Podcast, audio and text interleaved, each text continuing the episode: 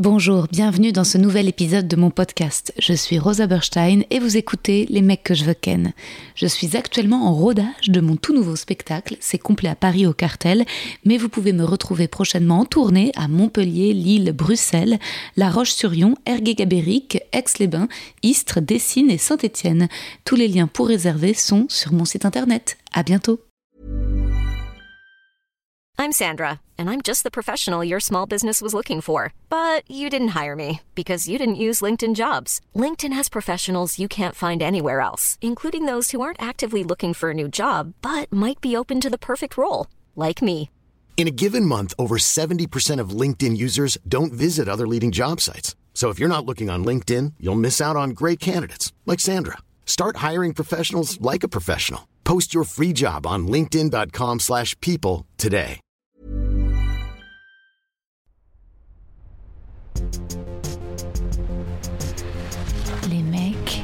Les mecs, les mecs que je veux ken. Chers auditeurs, chères auditrices, mes crêpes au sucre, mes tartines beurrées. J'espère que vous allez bien. De mon côté, beaucoup mieux depuis que je suis passée à un épisode du podcast toutes les deux semaines. Je respire. Et je suis rassurée de voir que vous ne disparaissez pas du tout, mais qu'au contraire, vous avez plus de temps pour consommer les épisodes. Si j'avais les sous, j'emploierais quelqu'un pour gérer la com du podcast, le compte Insta, pour faire des petits extraits audio en reel. Mais j'ai pas diminué le nombre de sorties pour me rajouter une nouvelle charge de travail. Donc je le fais pas moi. Je fais juste un post à chaque nouvelle sortie d'épisode et je me dis que si plus tard les gens cherchent le dernier épisode, ils ont qu'à aller sur le rapide podcast. Quand vous faites des stories avec l'épisode, je remets le lien. Voilà, ça me permet de partager et de faire des petites piqûres de rappel. N'hésitez pas. Parfois, ça me permet d'assurer la promotion d'anciens épisodes. C'est comme ça qu'un samedi, j'ai remis le lien de l'épisode avec Titu Lecoq parce qu'une auditrice avait fait une story et j'ai eu des retours de nouveaux auditeurs qui n'avaient pas écouté l'épisode à sa sortie. Justement, merci pour vos stories du Spotify Wrapped. Les chiffres sont chouettes. On a dépassé les 2,5 millions de téléchargements du podcast au total. Ça, c'est pas à Spotify, c'est en tout. Euh, on est exactement à 2 553 193 000 téléchargements depuis que le podcast est hébergé chez Acast. Donc même un peu plus en vrai de vrai depuis le début. Et sur Spotify, les mecs que je veux ken est dans le top 10 des podcasts de 25 192 fans. Dans le top 5 de 14 729 fans et le podcast préféré de 2531 fans. Mille merci de continuer à suivre mon travail fidèlement, ainsi que celui de mes invités. Notre invitée d'aujourd'hui, la chanteuse Corinne, a une grosse actu. Elle fera son concert à la Cigale le mardi 12 décembre. Ça va être de la folie. On a enregistré cet épisode le jeudi 16 novembre dans sa chambre d'hôtel au Grand Amour. On est ensuite allé ensemble voir Drag Race sur scène aux Folies Bergères. Elle était de passage à Paris où elle ne vit plus et on en parle beaucoup au début de l'épisode. J'avais pris mon matériel, mais il y a eu un petit bug, donc je vais vous lire le poème qui n'est pas dans l'enregistrement. Un ingé son m'a écrit sur Insta pour me proposer de l'aide, mais vous imaginez bien que si j'ai pas les sous pour payer quelqu'un pour la com du podcast, encore moins pour rémunérer un technicien ou un monteur. J'ai déjà Aurélia à la programmation, mais je peux pas ajouter d'autres postes. Sinon, je pourrais carrément prendre aussi une photographe. Mais les selfies marchent bien, et puis c'est bien d'être seule avec mon invité.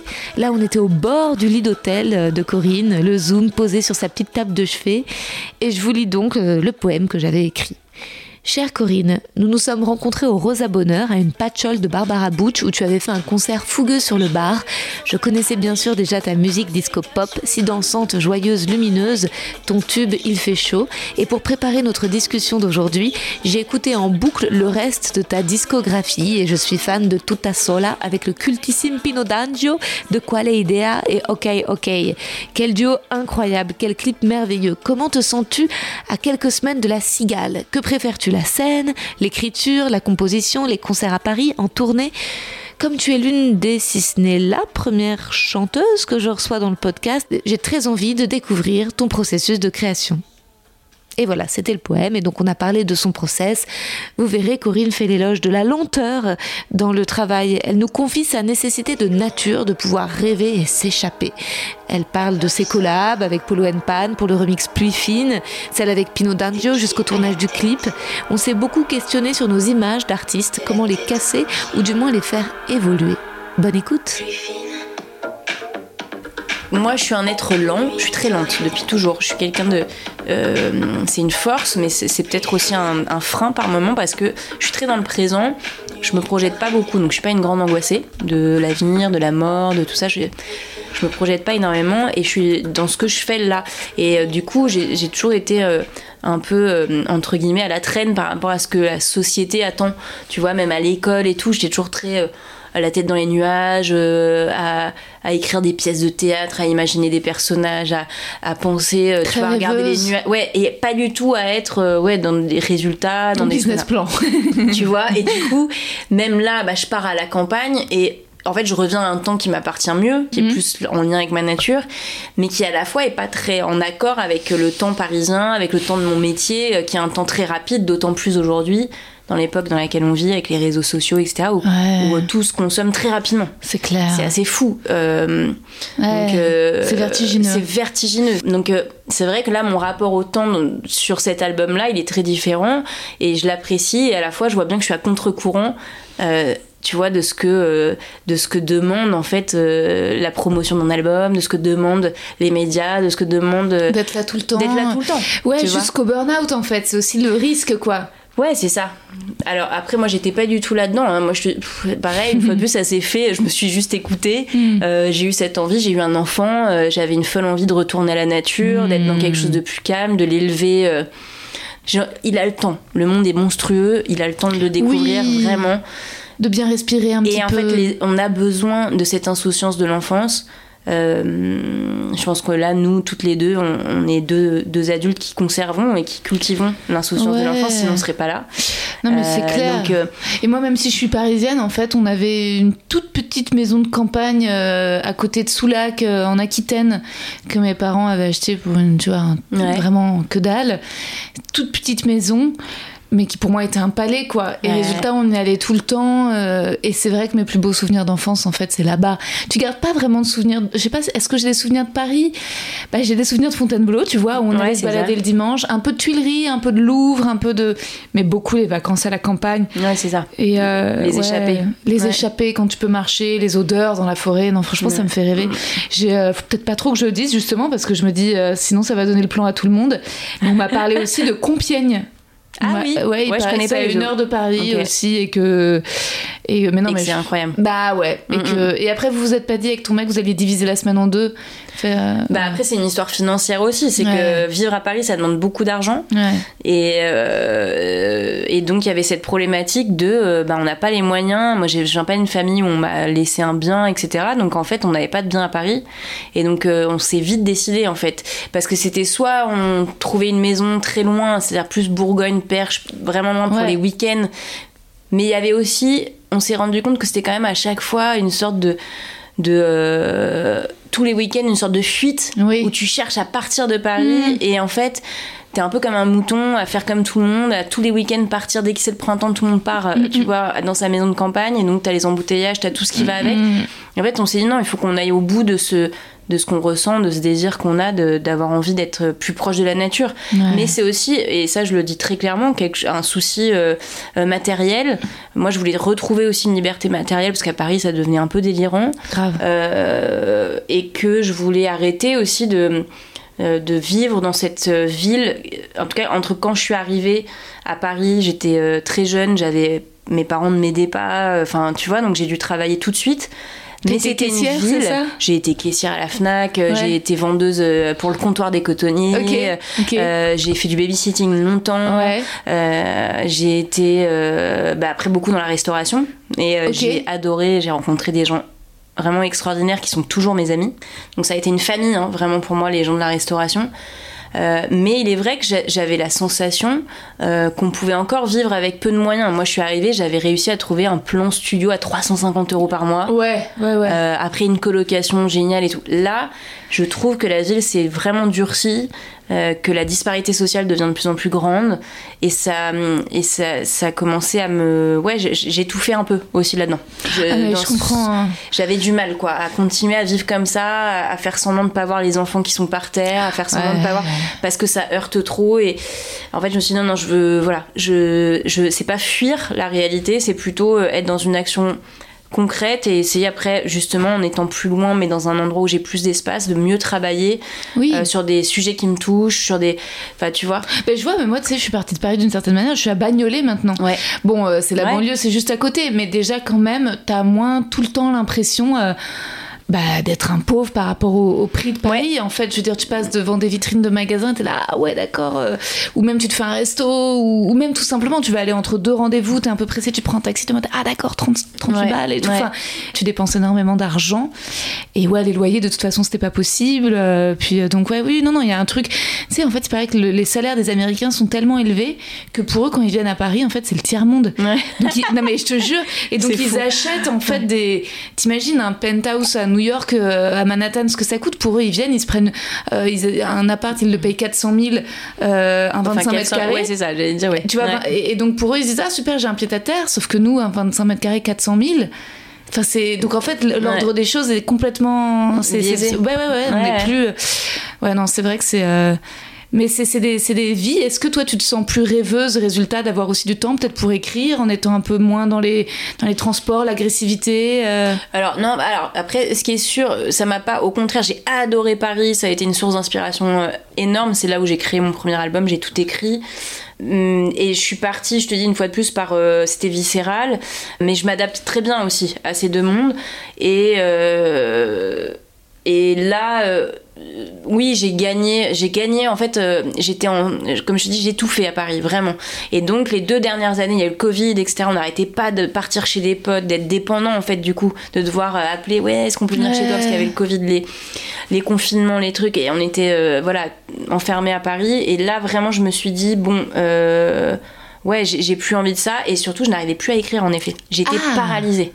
Paralysée et par euh, la ville et par le milieu aussi dans lequel euh, je sais pas si toi c'est comme ça mais euh, c'est quand même un tout petit milieu où tout le monde se connaît et en fait il y a il y avait quelque chose qui m'inspirait plus d'un coup le, le côté où dès que tu sors, tu vas boire un café, tu vas à une soirée, tu croises toujours un peu les mêmes personnes et tout le monde t'attend tout le monde est- attend un peu. Il faut que tu sois dans la lumière et dès que tu l'es un peu moins ou que tu es en création, justement, tu sens les regards qui sont différents. euh, ça te met une sorte de pression. En tout cas, moi, dans mon cas, j'étais tout le temps en train de me dire alors attends, qu'est-ce qu'il faut que j'écrive Qu'est-ce qu'il faut que je fasse?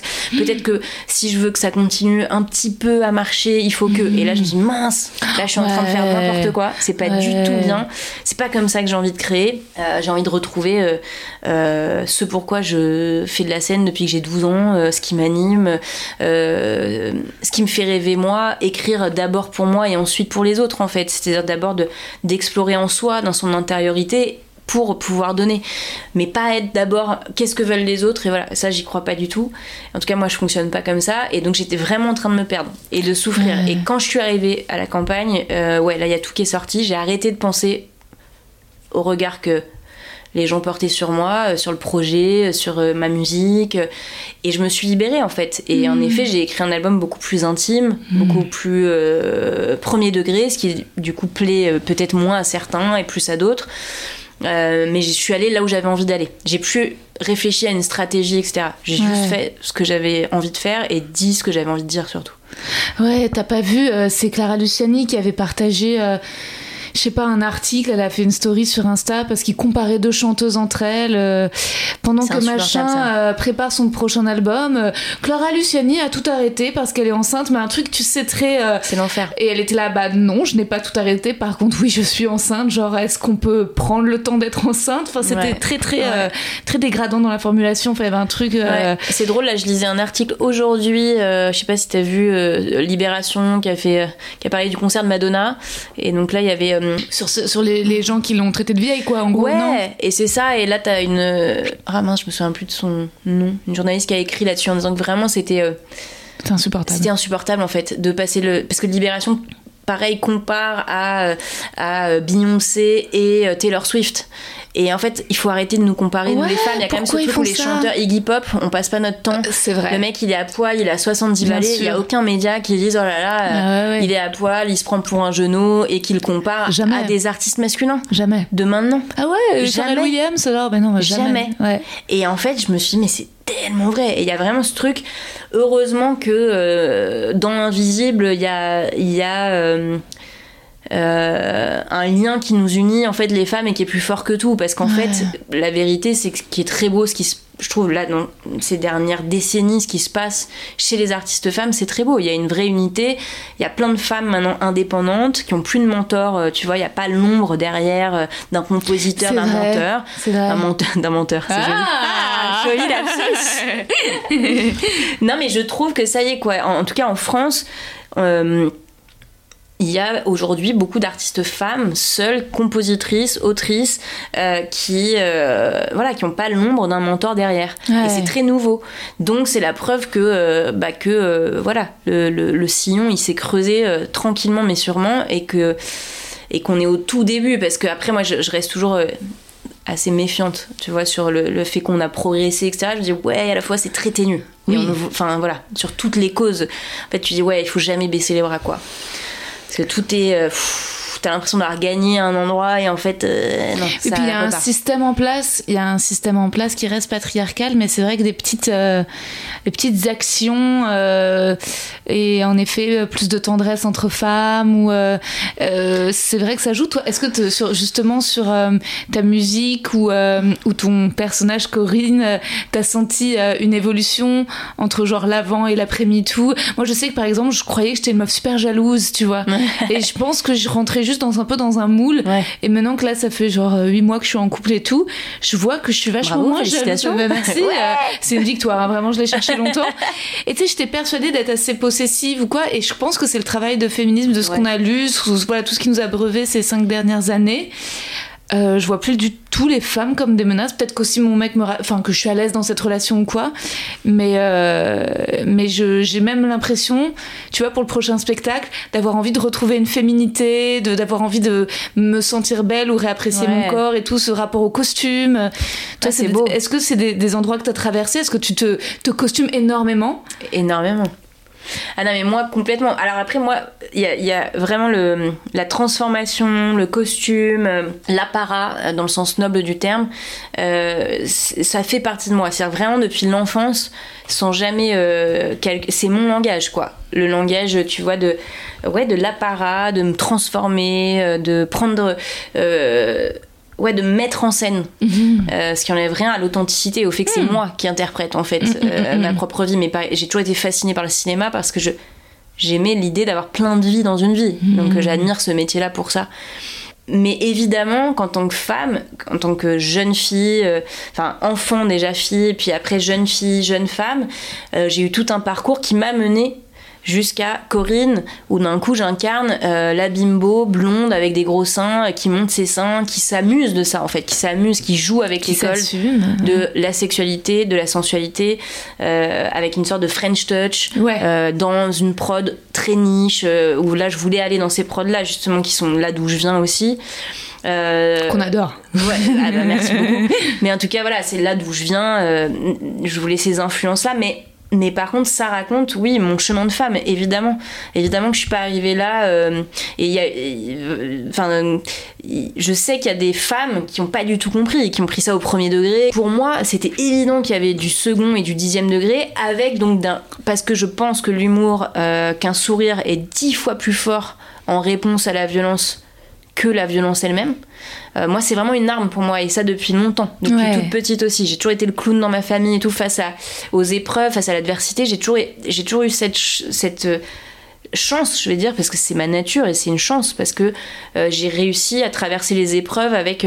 avec euh, en transcendant, en ré- avec résilience en fait, et donc avec humour aussi. Et donc cette adversité face à la féminité, parce qu'en fait quand on est fille, je trouve que quand même dès toute petite, on nous conditionne beaucoup à être mignonne, à nous taire. Euh, moi, mes repas de famille, c'était quand même. il J'avais deux grands frères, un père euh, très intello, extraordinaire, que j'aime énormément, mais qui, quand même, quand mon père parle, mes frères parlent. euh, Faut trouver non, sa place, Faut ouais. trouver sa place, tu vois. Mmh. Donc, c'est pas pour rien que ce personnage, il est né, il prend beaucoup de place, il est très lumineux. Ouais. Euh, et j'avais envie de raconter la femme que j'étais à ce moment-là. Corinne, c'est né de euh, ce moment où je tombe folle amoureuse d'un homme. C'est aussi grâce à l'homme de ma vie hein, que, Ah que j'ai réussi à assumer cette euh, sensualité, mes formes, en me disant maintenant stop en fait. Ouais, je, Mmh. je, je- j'ai envie de, de travailler sur le glamour. Ouais. Et le glamour, dans le sens premier du terme, je lisais là le livre de Christian Louboutin qui est sorti pour son exposition, euh, et j'ai appris l'étymologie du mot glamour, qui est en fait Euh, L'étymologie, euh, c'est un, un mot qui date du XIIe siècle, euh, qui est écossais et qui raconte euh, l'art de l'illusion.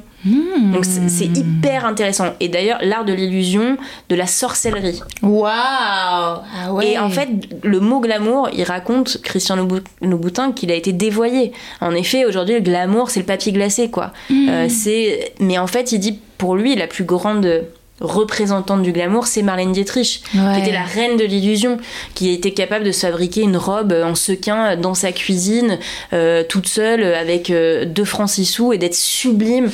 À la fin de sa vie, elle se sentait tellement maigre qu'elle elle avait fabriqué un faux corps à l'intérieur de sa robe, Wow. en mousse. Et donc les formes qu'on voit d'elle et tout, C'est des c'est des fausses. Mais en fait, c'est elle quand même. Enfin, la reine de l'illusion et du glamour. Puisque c'était euh, la femme la plus euh, adulée par tous les hommes, par toutes les femmes et tout. Donc c'est ultra intéressant. Et c'est vrai que moi, quand je suis partie euh, dans l'imagerie euh, de mon personnage, et quand je dis personnage, je l'assume totalement, parce que pareil, pour moi, ça n'enlève aucune authenticité. Mais oui, il y a une forme de jeu.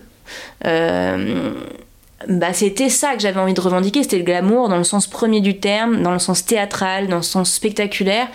Euh, et j'ai pas du tout envie de me montrer au pied du lit. Ouais. Tu vois, Juliette Ouais. Gréco, elle disait ça aussi, j'adore. Elle disait toujours euh, Je n'ai jamais dormi euh, avec aucun homme dans ma vie. Jusque... Enfin, je me suis jamais réveillée. J'avais pas envie qu'ils me voient le matin au réveil. elle, ce qui l'intéressait, c'était de les faire rêver. C'était qu'ils voient Juliette Gréco, pas qu'ils voient euh, la Juliette qui se réveille le matin. J'aime bien cette idée-là. Et donc tu dis que c'est une histoire d'amour en fait, que c'est ton la rencontre amoureuse avec ton chéri Ouais. qui a, c'est vrai? Mm. Ça c'est beau parce que c'est, euh, moi je, vois bien qu'en effet il y a plein de blagues qui qui arrivent là avec le- l'expérience du couple, de l'amour, mais je suis curieuse au niveau de la chanson, euh, de ce que ça produit comme avant et après, euh, toi dans tes dans tes envies, dans, dans, dans tes textes ou dans ton corps, dans ta voix? Bah en fait ça rejoint là le chemin moi en tant que femme donc je te dis j'étais très conditionnée comme ce que tu as dit avant où je ouais je répondais euh, à un schéma sociétal où on m'avait fait croire qu'en effet il faut pas trop parler il faut pas rigoler trop fort parce que sinon tu parais un peu bête euh, faut pas trop monter ses formes sinon tu te fais quand même emmerder toute la journée euh, Mm. par euh, des mecs dans la rue c'est une réalité en tout cas moi à Marseille je suis arrivée à 19 ans à Marseille c'était fou Ah ouais. Je me faisais insulter, enfin voilà, c'était dingo. En quatrième, où j'ai changé de collège parce que j'étais dans une ZEP vraiment dure, c'est-à-dire que j'ai tenu deux ans, puis au bout d'un moment, mes parents ont dit bon, euh, quand il y a eu un mec de 16 ans qui m'a mis un dos au cul, ils ont dit on va te changer de collège quand même. J'ai dit ouais, ce serait pas mal. Et euh, je me suis retrouvée dans un collège privé parce qu'il n'y avait plus de place en public. Et là, j'ai, ça a été assez violent aussi dans l'autre sens, l'air de rien, parce que moi je suis vraiment arrivée avec mes pattes def et mes chemises en soie peintes par ma mère, Ah waouh. un peu, tu vois. Ouais. Et où je, voilà, c'est vraiment, j'ai eu un accueil très chaleureux de la bourgeoisie aixoise. C'était merveilleux. Oula, Ouais. ah oui, la bourgeoisie Mmh. aixoise, je vois très bien, j'ai un peu joué dans cette région, c'est Ouais. c'est c'est c'est quelque chose, ouais. Mais, euh, mais euh, j'ai aussi rencontré des amis avec. bah, Mm. Je suis restée amie avec certaines personnes. Hein. Ah oui, pas dit que c'était que de la souffrance. mais- Non, il y a des gens super. Donc tout ce chemin, etc., j'ai été dans des relations assez toxiques en fait, euh, et assez euh, où je reproduisais des schémas en pensant que l'amour c'était vraiment la souffrance et qu'il fallait tenir bon et que ouais c'est ça en fait euh, aimer, tu vois. Et puis euh, il y a eu une séparation qui m'a libérée. Et là vraiment un coup de foudre total sur le dance floor un mois après ma séparation avec l'homme de ma vie euh, sur le dance floor où c'est vraiment le langage des corps. On danse, on danse pendant 4 heures. Waouh. Et là, il y a un truc fou qui se passe. Et commence euh, l'histoire euh, complètement incroyable. Et moi, j'avais un projet de rock indé qui s'appelait Dawn. Oui. Et je faisais vraiment. Angèle en écossais. Ah, mais non, mais je ne savais point ça. Ah Ben ouais oui, oui. euh, Ah, pas. Dawn, c'est une traduction de Angèle. Donc c'est sur Wikipédia. Il n'y avait pas tout. euh, je, je- je crois. Ah ouais Donc, si tu tapes Corinne, chanteuse sur Wikipédia, euh, Dawn, c'est euh, la traduction de Angèle. euh, alors peut-être pas en écossais, mais ça veut dire Angèle dans une langue. euh, Enfin, je te revérifierai Ah. ça. ou Je mettrai en outro de l'épisode. Ah, ça m'intéresse. Ah, ok. Mais tu vois pourquoi? Ok, bah tout à fait. Angel. non, et donc j'avais ce projet de rock indé euh, très sombre, euh, inspiré par Cat Power, PJ Harvey, euh, Elysian Fields, euh, tu vois. Et à la fois, ça faisait partie de moi aussi. J'ai une vraie mélancolie hein, aussi hein, par moment. Et hum, j'avais besoin de passer par là, tu vois, par un moyen d'expression. Euh, euh, mélancolique, sombre, deep. Et quand je rencontre l'homme de ma vie, euh, il me voit en concert, il me dit c'est super. Puis au bout de six mois, sept mois, on commence un peu à se connaître. Il me dit c'est génial, j'aime beaucoup ta voix et tout, mais vraiment, euh, t'es tellement lumineuse dans la vie, t'es tellement drôle, t'as pas envie d'offrir ça aux gens en fait. Vas-y quoi, n'aie pas peur de ça. Et c'était la première fois que j'étais avec quelqu'un qui te regardait qui me regardait réellement, qui, qui, qui me parlait de moi, qui avait vraiment. euh, qui me rencontrait vraiment, mais surtout un homme euh, qui osait, euh, qui avait pas peur que je que j'aille vers ça aussi. Ah ouais, Parce que avant ta j'étais plutôt avec des hommes qui me mettaient, qui avaient pris toute ma lumière, qui Hmm. étaient attirés par ça au départ, mais une fois qu'ils l'avaient prise, ils voulaient. Les triquer. c'est ça. Et là, incroyable. Et en fait, je commence, moi, je suis en même temps en train de travailler dans un label chargé de projets, bah, toujours pour gagner ma vie, en même temps de travailler dans la restauration, de faire 300 boulots, tout en commençant à tourner avec Marc Collin. Euh, rencontre importante aussi hein, de ma vie parce que Marc Collin, qui est un des derniers producteurs, euh, quand même, qui continue à se déplacer dans des toutes petites salles pour aller voir des groupes inconnus, euh, enfin tu vois, un truc qui n'existe plus trop quand même. Et lui, il vient me voir au bus Palladium. Elena Noguera lui avait parlé de moi. Ok. Je sais plus comment elle avait eu mon album, enfin, une sorte de. Tu vois. Incroyable. Et euh, il vient me voir et il me dit Ok, je monte un nouveau projet avec Nouvelle Vague, la suite de Nouvelle Vague, Bristol. Il y avait Clara d'ailleurs dedans. Ok. Waouh. Euh, J'aimerais que tu fasses partie du truc, viens faire un essai au studio. Et puis commence l'aventure, parce qu'en fait, je pars en tournée avec lui. Et puis moi, là, c'est la première fois que j'ai des cachets, Trop que je pars en tournée, tu vois. Et pendant la tournée, et moi, entre-temps, j'ai cette histoire d'amour dingue. Enfin, tu vois, tout est très... euh, T'as une sorte d'alignement et les choses, euh, tu vois, commencent à, à- à fleurir, quoi, j'ai envie de dire. Euh, C'est fertile, c'est Ouais, une période très sens. fertile, tu vois. Et là, euh, pendant la tournée, il me fait écouter euh, des sons, dont l'instru de Pourquoi Pourquoi. Ouais. Et je lui dis euh, Oh là là, mais j'adore, je rêve d'écrire sur une musique comme ça, euh, de faire un projet complètement punk, euh, drôle, à la Vive la Fête. Tu vois, ma référence, c'est Vive la Fête en Belgique. Je suis fan, totalement fan de ce groupe. Euh, et il me dit Ah bon, euh, mais c'est pas du tout ton style, tu fais du rock indé et tout. Je dis Ouais, mais vraiment, laisse-moi essayer. funk. Ouais, c'est ça. Et je dis laisse-moi essayer, s'il te plaît et tout. Ok. Et puis en fait, je rentre en studio. Puis après, ça a commencé. Et, et c'est là où mon homme a été important aussi parce qu'en fait, il a suivi tout le processus. Et après, c'est lui qui a fait tous mes clips. Il a réalisé tous tes clips? Tout le début, tous les clips, tu vois. Donc euh, pourquoi, pourquoi on va loin dans l'imagerie, Oui. euh, la sexualisation du Totalement. personnage et tout ça? Où évidemment, euh, il y a 300 milliards de degrés euh, d'humour dedans, mais qui est pas forcément, tu vois, tout le monde peut pas forcément comprendre. Mais la première fois que j'ai vu le clip, je fais waouh, ah ouais, pff, quand même on va loin. C'est baroque. Et à la fois, euh, ce qui était sublime, c'est que comme j'étais avec lui, que c'était son regard à lui, bah, je savais que tout était. euh, En confiance. ouais, ça avait du sens en fait. Et, et- et après, moi, c'est ce que j'avais aussi envie de ra- raconter. J'avais envie de provoquer à ce moment-là. Hmm. Euh, justement, sur là où on enferme la femme, là où on enferme les femmes blondes qui ont des formes et tout ça aussi. Parce que moi, venant du Sud, j'ai quand même beaucoup, beaucoup subi ce truc-là et entendu. Je suis pas du tout blonde dans la vie, mais en fait, t'as quand même ce truc très macho dans le Sud. Ouais. euh, que tu subis quoi, c'est vraiment le terme. C'est clair. Quand t'es une fille et quand après t'es une jeune ado et tout, c'est complètement fou quoi. Et donc euh, ouais, c'est un gros pied de nez à tout ça. Je suis en, en plein pouvoir, en pleine possession de mes pouvoirs de séduction et c'est moi qui décide, j'ai envie de te séduire et je maîtrise le truc. Après qu'il y en ait qui m'insultent et tout ça, c'est pas grave parce que ça, ça fait partie. Une fois de plus, à partir du moment où tu t'exposes, euh, ça fait partie du jeu. Et malheureusement, euh, la nature humaine, elle est ainsi faite qu'il y a des gens très violents, il y a des gens en colère, il y a des gens. Hmm. Euh, c'est aussi parce que ça buzz. c'est les médias en fait. Moi j'étais vraiment, je te dis, à galérer depuis 10 ans à manger des pâtes, euh, enfin tu vois, à être vraiment quand même bien dans le, le, le côté saltimbanque et je le suis toujours. Euh, c'est voilà, mais le côté vraiment galère quoi. J'ai eu deux trois moments euh, très compliqués. Et là, en effet, quand euh, pourquoi pourquoi on le sort, on a fait le clip, donc j'avais quand même le label de Marc Collin qui m'accompagnait. C'est grâce à ça qu'on a fait le clip et ça. Mais on a fait le clip avec euh, 2000 euros, enfin tu vois. Donc euh, on commence, l'aventure commence, le clip sort, et là, je me retrouve direct, en effet, avec Antoine Decaune, qui m'invite sur son émission. Et à partir de là, à partir du moment où j'ai eu un média, il y a eu tous les médias qui ont commencé, je pense que tu connais un peu, Oui, bah tout ouais. ce monde-là, en fait, tout le monde qui commence à s'emballer. Et après, en fait, les gens de la musique ont suivi. Tu vois. Et YouTube, oui, ça a bien marché et tout, mais après, c'est pas non plus un énorme. Ça reste quand même très niche, mon projet. Tu vois, ça Ah reste. ouais. bah c'est pas énorme non plus si tu compares Ouais. entre guillemets tu vois ça reste des, des- un projet niche ça a été très identifié à un moment parce qu'en effet j'ai été récupérée par toute la presse par tous les médias donc tu vois j'ai fait quotidien plusieurs fois c'est à vous euh, le L le, tous les magazines et tout. Donc en fait il y a eu une sorte de on parlait beaucoup beaucoup beaucoup de moi. Euh, et moi je me suis beaucoup amusée. Parce que euh, parce que euh, bah, je viens de là d'où je viens que tout ça alors c'était compliqué au début parce que quand Antoine Decaune il m'invite moi j'ai pas du tout encore créé le live.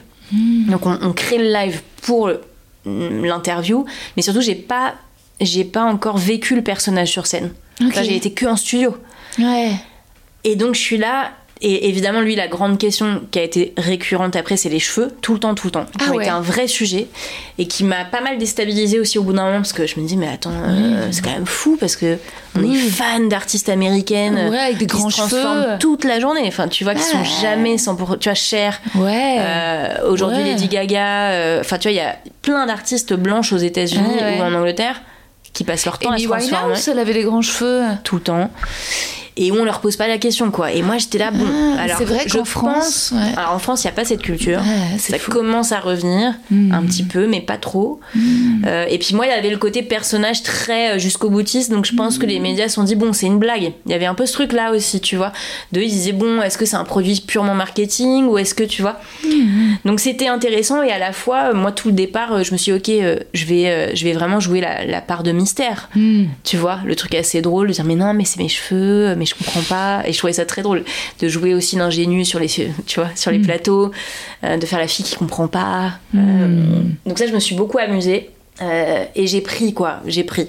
En fait, c'est un cadeau quand d'un coup juste de gagner ma vie avec la musique, Ouais. d'avoir, c'était un grand cadeau. Et j'ai pris, j'ai pris parce que je savais aussi, j'ai vraiment passé six ans de pur bonheur. Tu vois, d'un coup, bah, ça a été fou. J'ai signé avec Polydor, c'était un rêve aussi pour moi.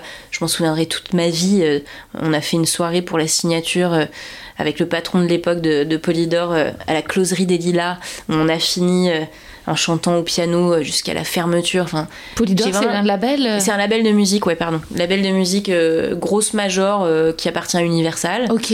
Et euh, après deux ans, on était vraiment en indé euh, avec Marc Collin, dans son label qui s'appelle Quaidan. On a signé chez Polydor. Et donc c'était vraiment pour moi Le une- Graal. Ouais, une sorte de, reconnaissance. Ok, ok, C'est ok. ça aussi de reconnaissance du métier. Ok, ce que je fais, c'est reconnu par des gens qui sont là depuis très longtemps. Donc il y a eu cette, voilà, c'était euh, en tout cas des grands moments de bonheur que je garde en moi et qui sont importants dans ma construction aussi, dans ma vie. Euh, et à la fois, j'étais toujours très consciente que c'était un peu du vent. Enfin, tu vois Mm. que tout ça, et ça on le sait quand on commence ces métiers-là, euh, on sait qu'il n'y a rien qui est linéaire et c'est ça qui nous excite aussi d'ailleurs. Enfin, C'est sinon- l'éphémérité perpétuelle, quoi. Exactement.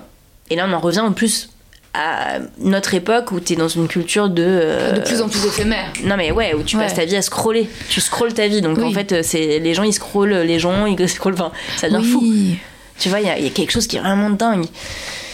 Donc j'ai pris quoi. J'ai pris, j'ai kiffé, euh, je me suis, tu vois, remplie en fait de tout cet amour, même quand il était vraiment superficiel et que je le savais, mais parce que ça fait partie. C'est très politique en fait à un moment donné, et c'est drôle, et tu étais là, et t'as l'impression d'être en campagne un peu politique. Ouais. Et à la fois, je pense que ma force, c'est en effet d'avoir l'âge que j'ai. J'ai 40 ans. Ah ouais. Euh, tu vois, j'ai commencé euh, quand j'ai gagné ma vie pour la première fois, quand j'ai eu mon intermittence, j'avais 33 ans. Donc c'était vraiment Hmm. beaucoup d'années de galère.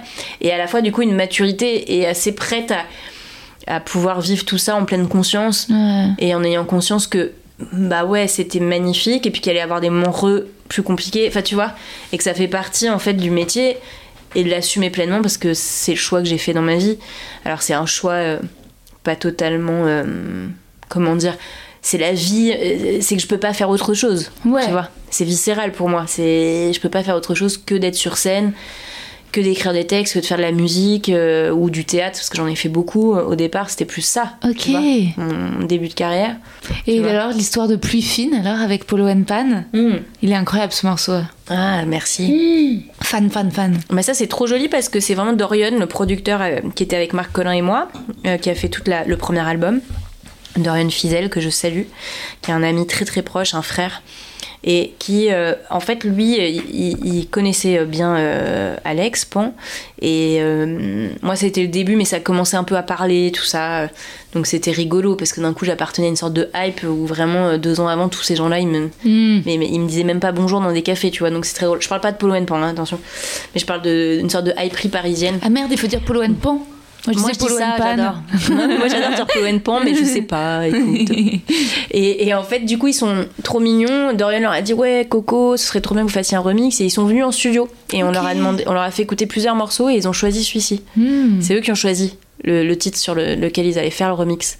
Et ça a été un grand cadeau aussi. Parce que ça m'a permis, grâce à eux, j'ai rencontré un public. Euh, encore aujourd'hui, tu vois, il y a plein de gens qui me découvrent via leur remix. Donc c'est. euh, Ouais, c'est beau. Ça, c'est des, des moments comme ça, un peu de grâce qu'on a dans nos métiers, des rencontres. Et c'est vrai que c'est un métier. euh, tu vois, l'écriture, euh, euh, l'adversité, euh, parce qu'il y en a. Euh, T'as des grands moments de solitude. Et, euh, mais par contre, c'est vraiment un métier que tu peux pas faire seul. Ouais. Et il faut trouver une famille, une team euh, solide. Et donc, euh, en tout cas, sur le premier album, ça a été ça. Puis sur le deuxième, ça a été beaucoup plus laborieux, euh, beaucoup plus compliqué. Et c'est là où je me suis ren- rendu compte d'autant plus de l'importance euh, de l'équipe en fait qui t'accompagne. Parce que toi, t'es le moteur, tu crées la dynamique. Mais, euh, mais si derrière t'as pas une équipe solide, c'est très compliqué quand même. Ouais, faut que ça suive. Ouais. Et que vous soyez sur la même longueur d'onde. Et Pino Danjo, c'est toi qui as l'idée?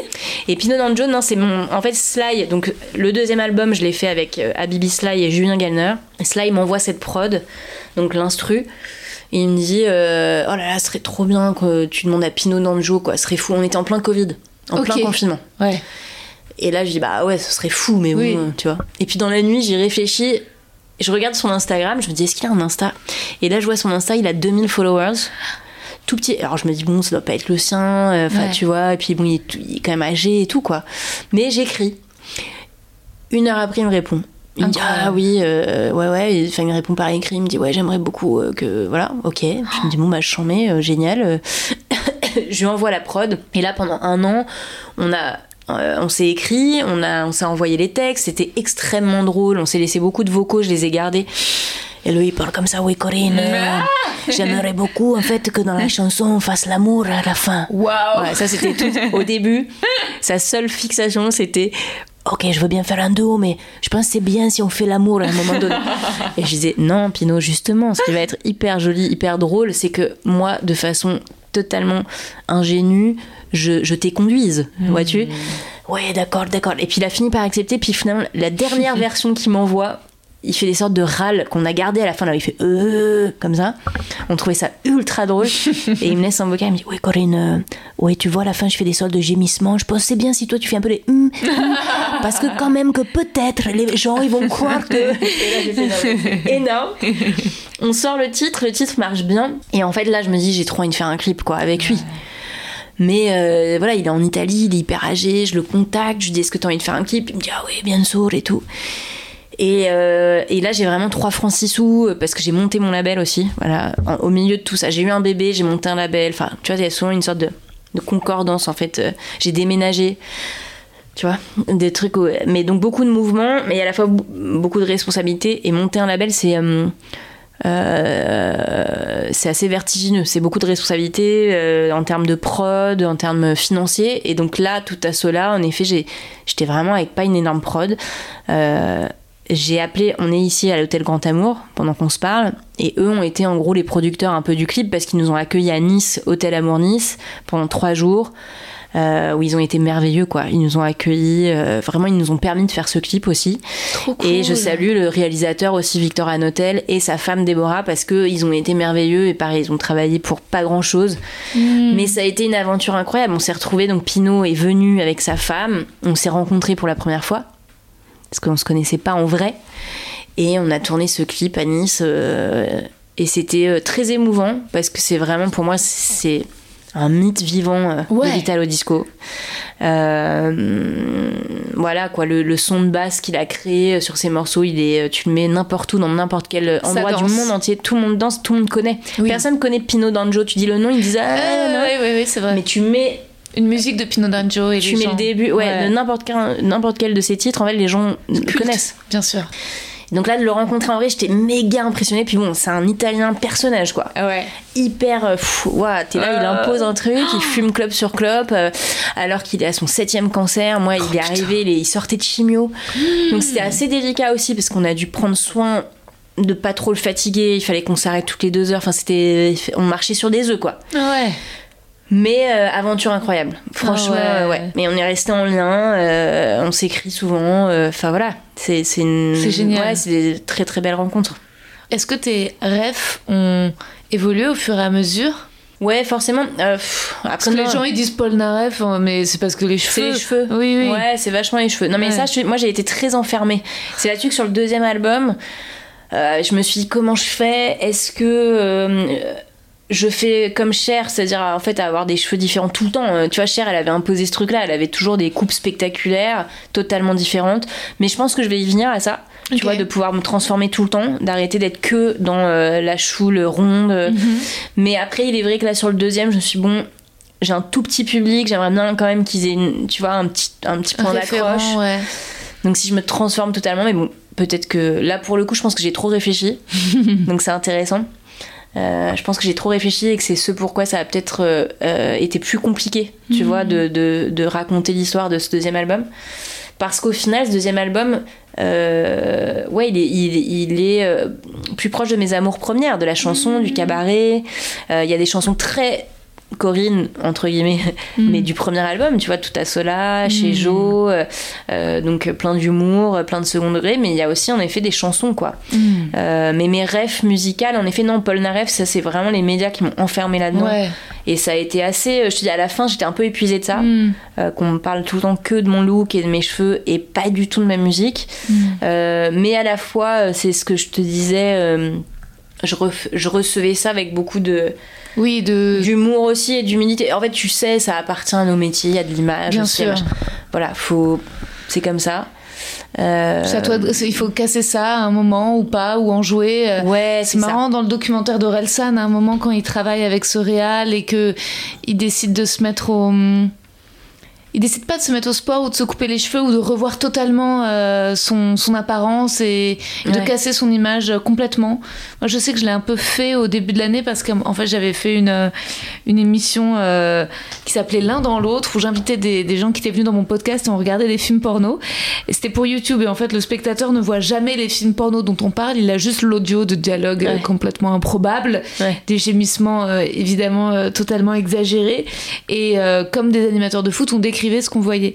Et alors ça, ça a eu euh, énormément d'écho. Mais ensuite, à chaque interview ou quoi, à chaque description, euh, headline d'article, c'était euh, Rosa le cul, le cul, le cul, le cul, le cul. Ouais. Et donc là, maintenant, je fais gaffe à faire pas mal de blagues d'actu plutôt que des blagues de cul pour un tout petit peu Décentré. pas- Ouais, changer un peu. élargir. Ouais, et, ouais. euh, et parce que dans mon spectacle, je ne parle pas que de ça. Et Bah en ouais. fait, enfin, ça, ça en fait partie, Oui, euh, oui, bien, bien sûr. sûr. Mais, euh, mais donc ouais, il y a un moment, c'est vrai qu'en tant qu'artiste, t'es tout le temps aussi obligé de te dire, tiens, euh, il faut être reconnaissant à ce qui t'a fait connaître, parce Mm. qu'il y a aussi plein de gens qui se sont euh, abonnés à moi pour ça, pour Ouais, cette parole sûr. Mm. libérée là-dessus.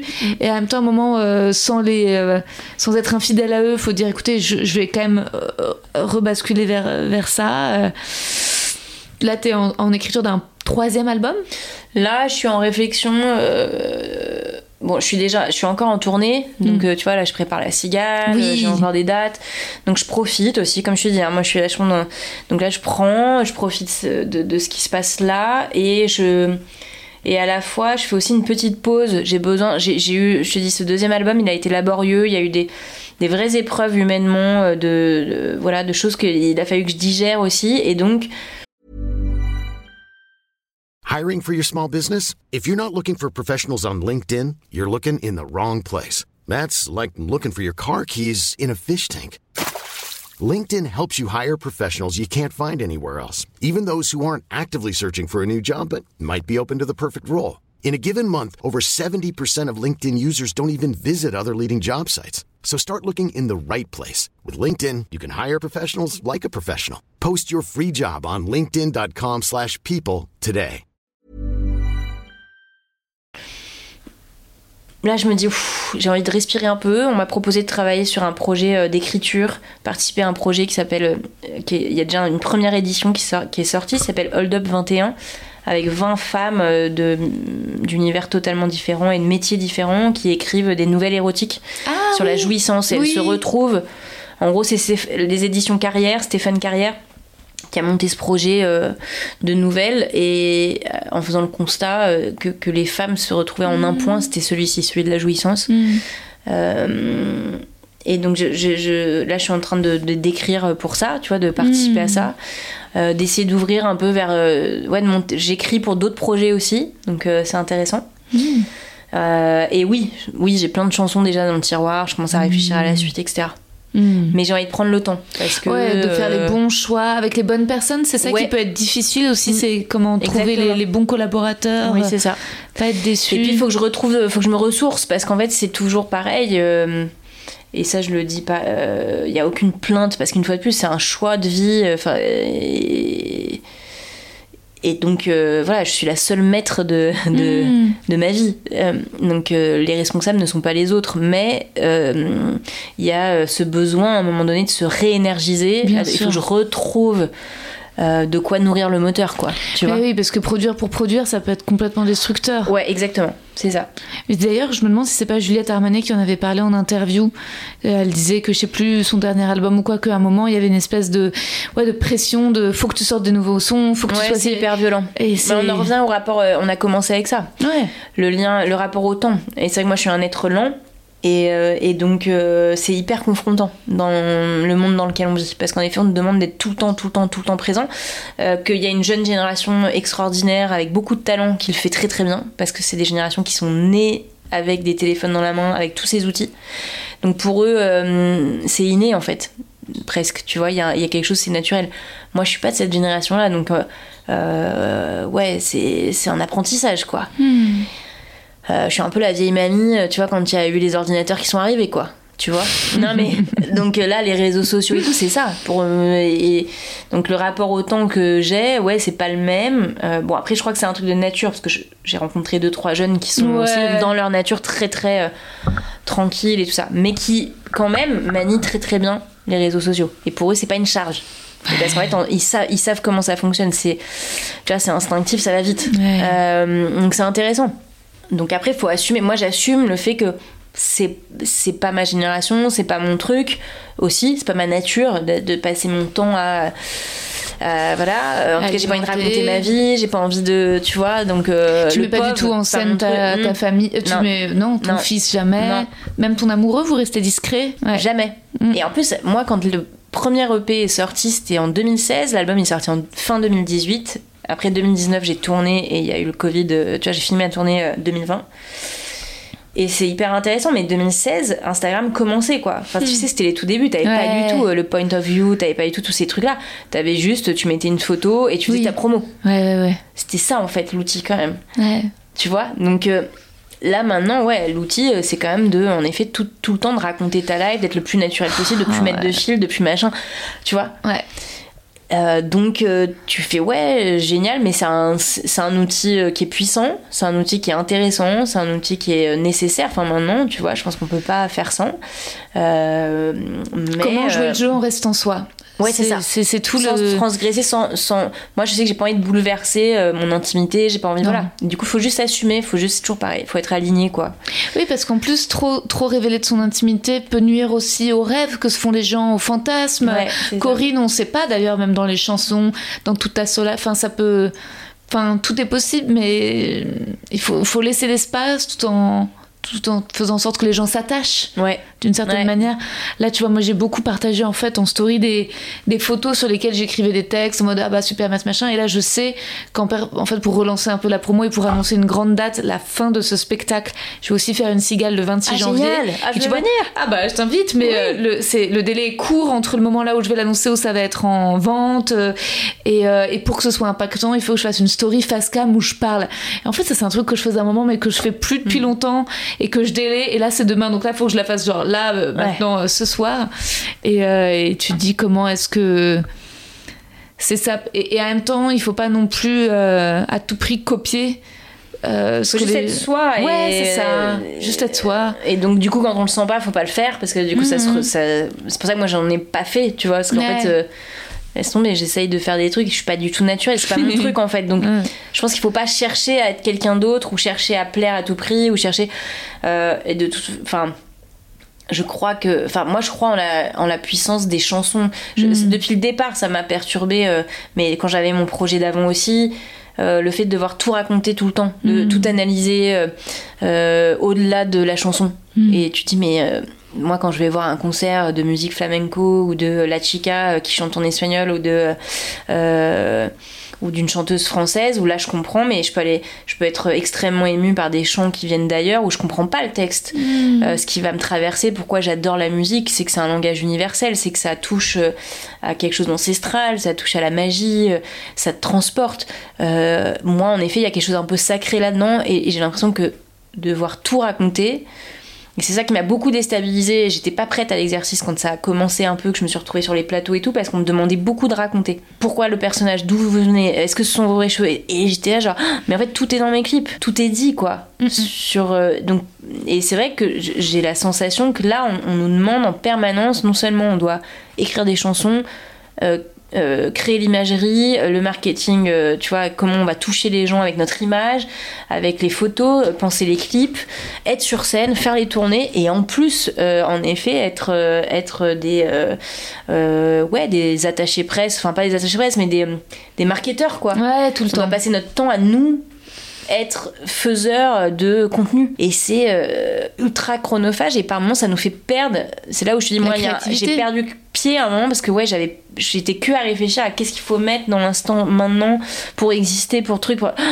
et à un moment donné j'ai pff, Mm. non, non non en fait retrouve-toi c'est pas ça c'est pas comme ça que j'ai envie de faire ce métier euh, c'est pas comme enfin voilà moi j'ai envie de faire rêver les gens j'ai envie de rester dans un mystère mais pas un mystère parce que j'ai rien à dire et que je sais pas comment dire mais juste j'ai envie de rester dans ma musique Par ton prisme. mon prisme, mon langage, c'est la musique. A- tu vois, c'est comme euh, le, le plus grand souvenir de ma vie, la plus grande leçon euh, de... de tu- on a perdu notre mère, j'avais 19 ans, mon frère a joué à l'enterrement de ma mère, son langage à lui, pour exprimer sa douleur, ça a été la musique. Je lui ai jamais demandé de m'expliquer avec des mots. Ouais. Ça a été bouleversant.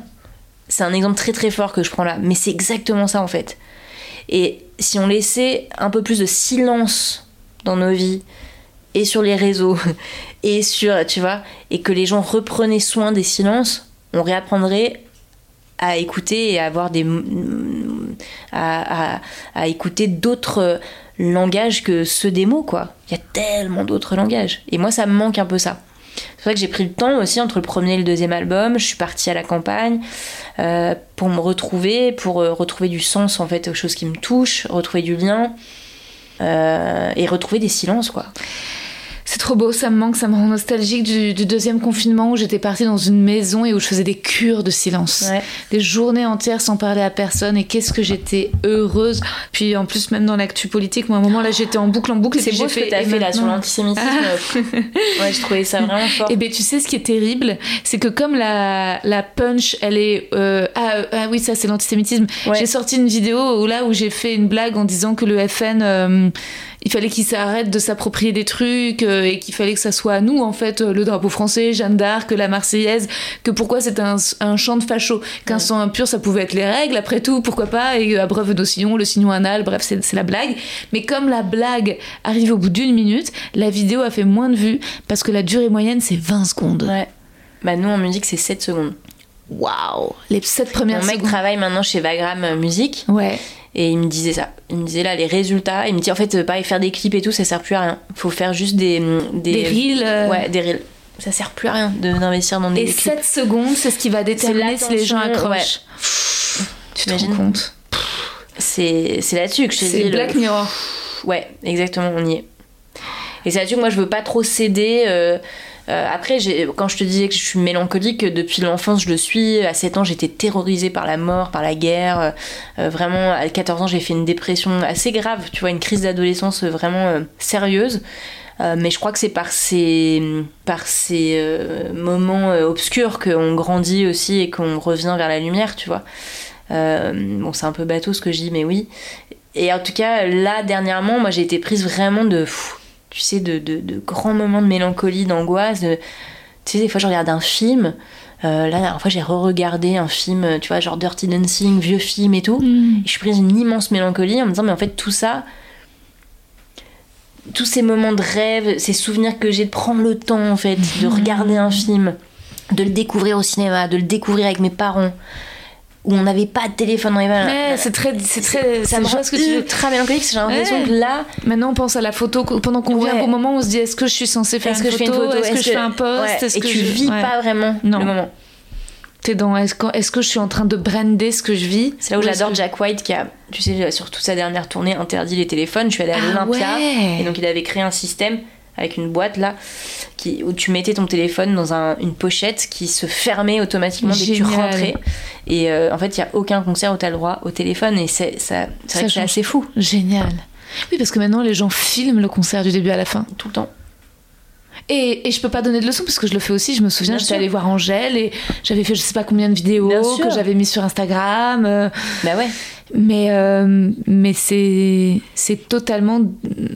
Tu te dédoubles quoi. Il y a Ouais. deux. Il y a celle. euh, Bah t'es jamais réellement à, à te laisser, euh, une fois de plus, euh, à te- ouais, transpercer par le moment quoi. Et par ce que tu vis. C'est clair. Donc euh, c'est. Sans parler des gens qui, en effet, font des photographies des œuvres d'art dans les musées. Sais, ce truc. euh, Ouais. Il y en a qui font tout leur musée comme ça. Tout leur musée avec le téléphone allumé. C'est. Ouais. terrible. Ce midi, je déjeunais avec un pote. Il m'a dit euh, alors qu'il y a un grand théâtreux, du théâtre public. un- euh, c'est pas un intello parce qu'il vient pas de là, mais il s'est retrouvé, tu vois, là-dedans à faire. Mais qui me disait Je passe ma vie sur TikTok. Ouais. Je scroll, je scroll, Non, mais je ça, scroll. peut, ça rend addict, ouais, C'est tu peux être addict. Ouais, ouais, ouais c'est ça. Ouais, c'est dingo. Et moi, quand je pense, c'est quand la dernière fois que j'ai ouvert un bouquin? Alors qu'à la base, je suis une, une- une- j'ai une grande lectrice. Je lis des livres quand c'est des invités du podcast, mais sinon, je prends plus le temps le soir. Si, j'essaye, je lis des bouts de Romain Gary, Ouais, c'est ça. mais Ouais. euh, un peu pour me raccrocher. euh, mais sinon, euh, non, en fait, sinon, on, on s'endort avec mon copain, ben, un début de série Netflix, puis basta. Ouais, c'est ça, quoi. Puis dodo. Et puis tu t'endors. Ouais. Déjà, je suis fière quand je trouve le temps d'aller au cinéma. Ouais. C'est de reprendre euh, une heure et demie de poésie un peu. euh, ouais, ouais, puis de temps euh, où t'es consacré que à une chose, quoi. ouais. Oui, tu vas quand même aussi pas quand tu fais le l'amour, et ça, c'est bien. Et ça, C'est bien. le- l'amour- L'amour. Bon, après, j'imagine que tu dois peut-être avoir des gens aussi qui se filment, qui se prennent en photo. des gens qui Mais, évidemment, mais, ouais. quand même. C'est une forme de méditation. Waouh, le cul, qu'est-ce que c'est bon pour ça? Ah voilà, t'es dedans. Le moment Ouais. le plus fou, quoi. Le Oui. plus. Vraiment un cadeau, pareil, cadeau de la vie, mais sublime, quoi. Ouais, Tu dis. euh, pff, allez. Et Voilà. on prend le temps. Mais après, il faut prendre le temps de le faire. Et ça, tu prends le temps, t'es dans le présent, t'es avec toi, t'es avec l'autre, mais t'es, en tout cas t'es là quoi. T'es Ouais. vraiment dans le présent.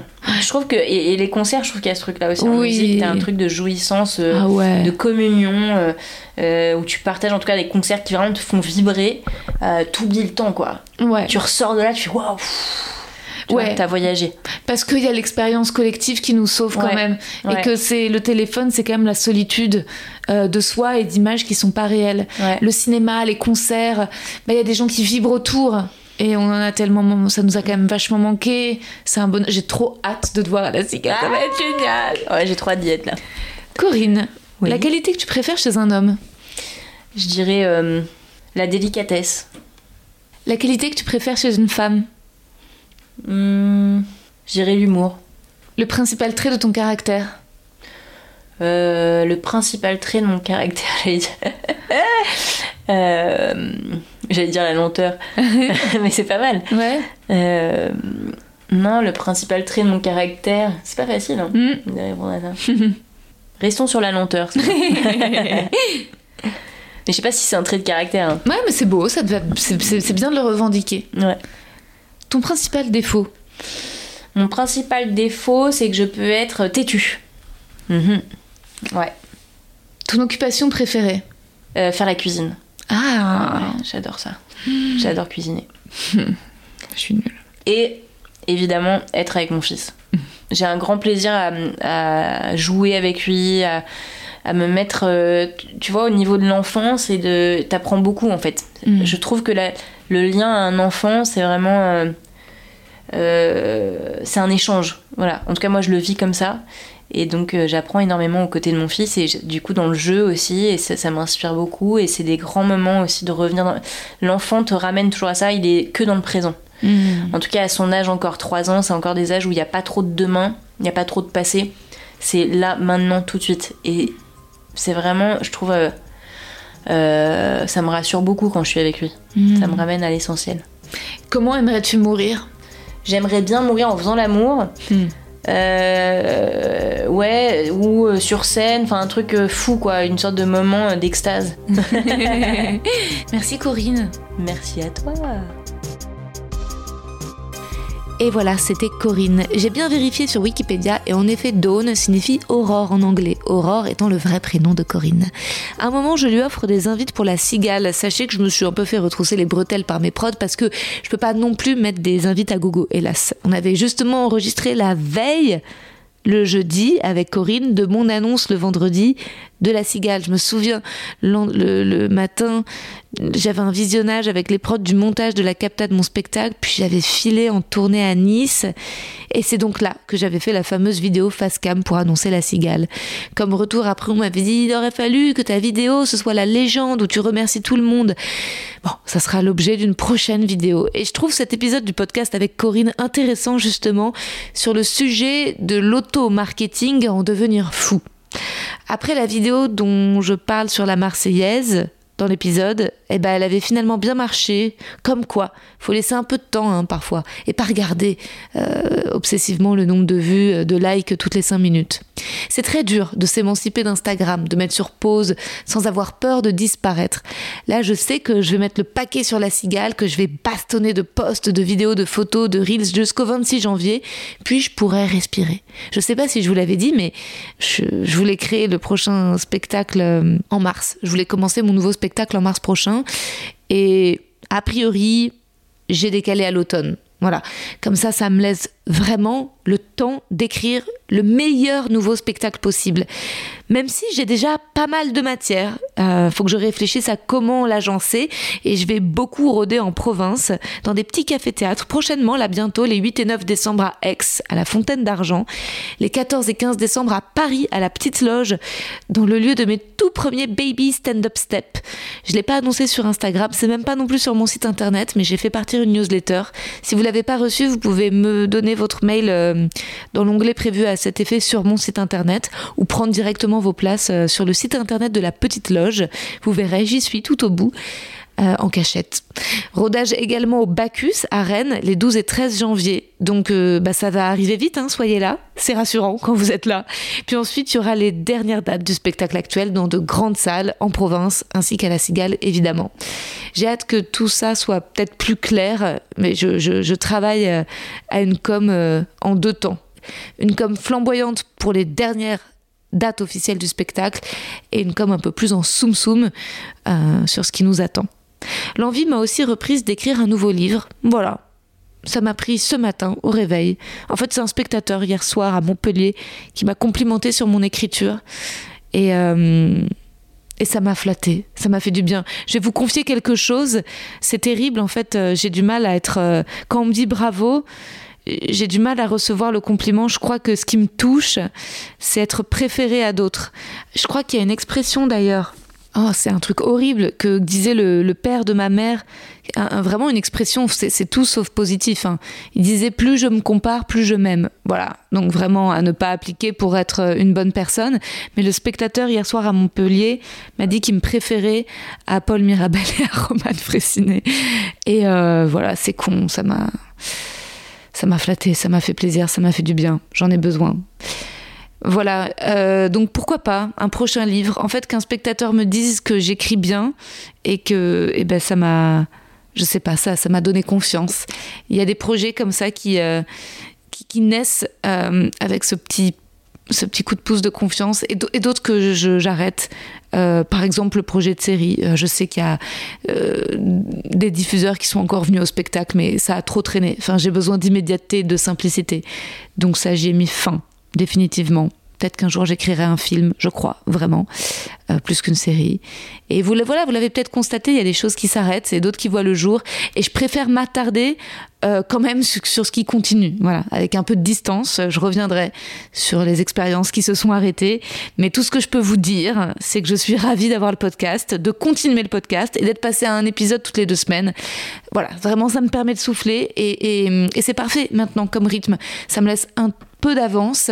Et, euh, et, je suis très heureuse aussi de continuer à faire des chroniques dans Zoom Zoom Zen sur France Inter. C'est beaucoup de travail, mais j'adore, ça me passionne. J'ai de bons retours. Euh, pareil, ça m'encourage. Il y a un truc que je fais qui est malsain et qui me rend malheureuse, mais je peux pas m'empêcher de regarder sur YouTube les scores des autres vidéos, des, des, autres chroniqueurs. Et quand ils font plus de vues que moi, et ça arrive, bah je, je suis triste. Voilà, je me fais du mal inutilement en me comparant. Ça peut autant finalement me flatter que me détruire. Et donc j'essaie de me répéter, Rosa, la reconnaissance doit venir de toi, euh, pas de l'extérieur. Mais c'est dur. Voilà, je me moque de la pensée positive dans mon spectacle, mais j'aimerais m'y astreindre quand même un peu dans la vie. C'est un process. Je sais pas. Je sais pas où vous vous en êtes. Mais je vous embrasse bien fort. Merci d'être là.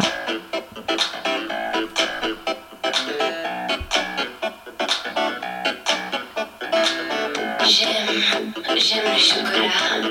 Oui, et quoi Ça t'étonne J'aime le chocolat. Le chocolat au lait, mais surtout le chocolat noir. Dense, intense, brut, raffiné. La plongée, j'aime la plongée. Bah oui, c'est vrai, tu trouves pas J'aime la plongée. La plongée en eau douce, mais surtout la plongée en eau salée, profonde, sombre, mystérieuse. Pourquoi, pourquoi ça Pourquoi, pourquoi là Tu ne vois donc pas Je veux rentrer chez moi Mais pourquoi, pourquoi ça Mais pourquoi, pourquoi là Je crois qu'il ne faut pas S'il te plaît viens chez moi Mais pourquoi, pourquoi ça Mais pourquoi, pourquoi là Tu ne vois donc pas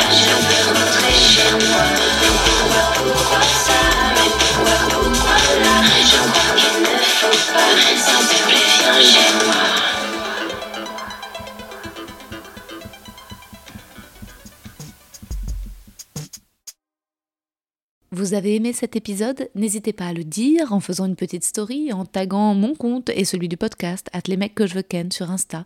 Vous pouvez également soutenir mon travail en venant voir mon spectacle, en lisant mon livre et en commentant sur YouTube les replays vidéo de mes chroniques sur France Inter. Je suis tous les mardis dans Zoom Zoom Zen. Merci, bisous.